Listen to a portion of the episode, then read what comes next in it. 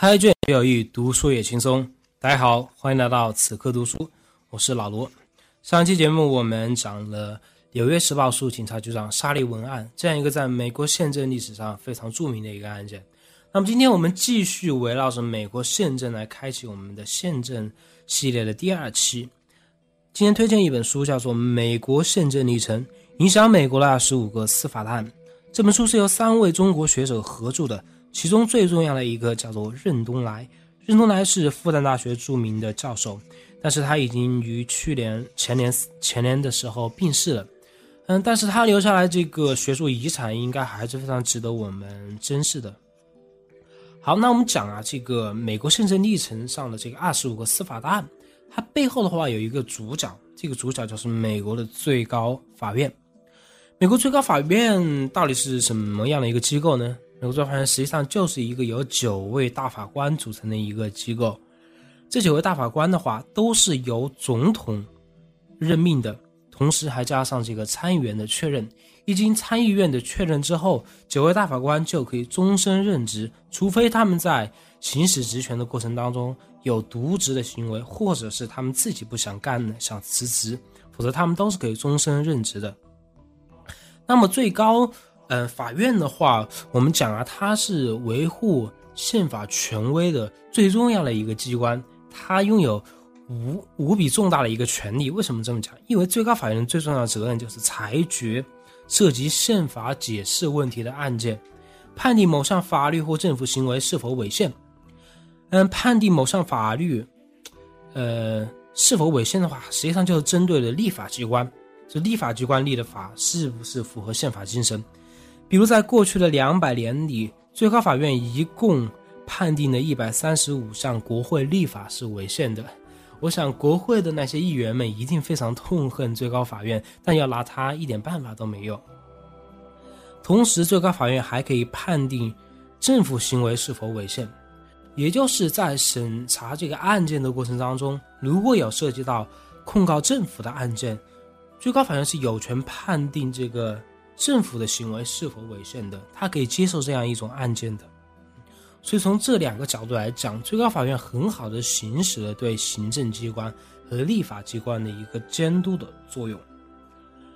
一个案件如果一经最高法院的审理，那么就是一个终审的裁决，任何其他的部门都无法对它进行推翻，除非是使用。宪法修正案这样一种手段，当然，美国两百多年的历史上也只共只不过使用了四四次这个宪法修正案的这种推翻这个最高法院的这种裁决，所以说啊，从这几个方面都可以看出，最高法院是有非常非常大的一个权威作用。我们可以试想一下，呃，如果当年在德国，德国如果在二战之前有这个最高法院这样一个非常重大的独立的。一个权威机构的话，我想希特勒的很多法令都是无法实施的，也许二战的很多悲剧就可以就此避免。那么，我们来分享一下，在这个美国宪政历程上，最高法院是如何在司法实践的过程当中，嗯，一步一步的这个一步一步的是去慢慢的帮助美国确定了现在这样一个来之不易的宪政局面呢？首先，我们分享第一个案件，叫做布朗诉托皮卡教育委员会案。这个案件实际上是在当年的，嗯，十十二十世纪五十年代，当年在南方的这样一个种族隔离制度盛行的这样一个大背景下的一个案件。布朗的话是一个黑人的牧师，他看到自己的女儿由于不能和这个白人一起同校。感觉到非常的这个愤怒，于是将这个当地的教育委员会告上了当地的法庭。当然，当地的法庭是出于维护当地的利益的话，是判定布朗败诉。最后案件一直打到了最高大法院。最高大法院的话，他们判案的逻辑就和这个地方法院是完全不一样的，因为他们要维护宪法的精神，要维护宪法的权威啊。所以说，在这个案件判断判定的过程当中。嗯，在判词里面就有这样一些一些文字，比如我们必须从公立教育已经充分发展及其目前在全国人民生活中的重要性这个角度来考虑公立教育，只有这样才能判定公立学校的种族隔离是否剥夺了原告享有的平等法律保护的权利。从这一段文字也可以看出，呃，最高法院它是在维护宪法精神里面的平等的权利，人人生而平等。嗯，你当然不能剥夺别人的权利啊，你不能剥夺别人的这个一个受教育的权利，对吧？又比如，仅因种族不同而使少数族裔学童与其他年龄相仿、学历相当的儿童隔离，势必将会使其痛感社会地位低贱，进而摧折其身心，至于无法弥补。哎，从这一段文字又可以看出，这个最高法院对于这个人权的保障。对于人人平等这样一个精神的维护，所以说啊，这个案件最终是以五票比四票的比较微弱的一个优势，最后胜利了。嗯，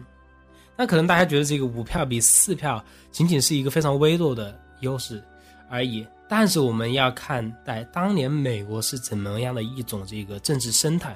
那个时候是南方和北方是南方北方，也就是南方这一块的这个黑人和白人这种。嗯，冲突对立非常严重的一种状态，在这种情况下，最高法院敢于违背很多很多人的利益，敢于做出这种裁决，更能说明最高法院的一个独立性和它的权威性。好，另外一个案件叫做米兰达诉亚利桑那州案，这次案件的话，案情也并不复杂，也就是一个叫做米兰达的一个无业青年。他因为涉嫌强奸和绑架妇女，然后在亚利桑那州被捕了。但是警察在审理他的过程当中，并没有很好的强调他的宪法权利。然后米兰达的话，就在两个小时的审讯之后，就全盘的招了他的罪。然后在这个后来打官司的过程当中啊，打官司的过程当中，这个米兰达发觉了，哎，你们警察没有很好的提醒我我的这个宪法赋予我的权利。而你这个整个在审审判的过程当中的话，呃，有些程序上的这个不不正义的地方、不对的地方，那么我就将这个警察局告上这个嗯法庭，嗯，然后这个呃案子的话，最终一直打到了最高法院，最高法院最后裁定的话是米兰达胜诉，而且还得出了一个叫做米兰达告诫的非常著名的这样一段文字，就是以后警方。对于嫌犯的话，如果要对他们进行审理的话，必须啊对他们进行以下的告诫：第一，告诉嫌犯有权保持沉默；第二，告诉嫌犯他们的供词将会用来起诉和审判他们；第三，要告诉嫌犯在审理时有权请律师在场；第四，告诉嫌犯如果雇不起律师，法庭将免费为其指派一位律师。哎，我们听到这一段文字可以。感觉到应该是非常的熟悉，就在一些美剧，还有在很多这个香港的香港的这个呃电视连续剧里面，都会有这种类似的这样一这样一些情形的一种再现。嗯，这个案件的话，实际上是非常好的推动了，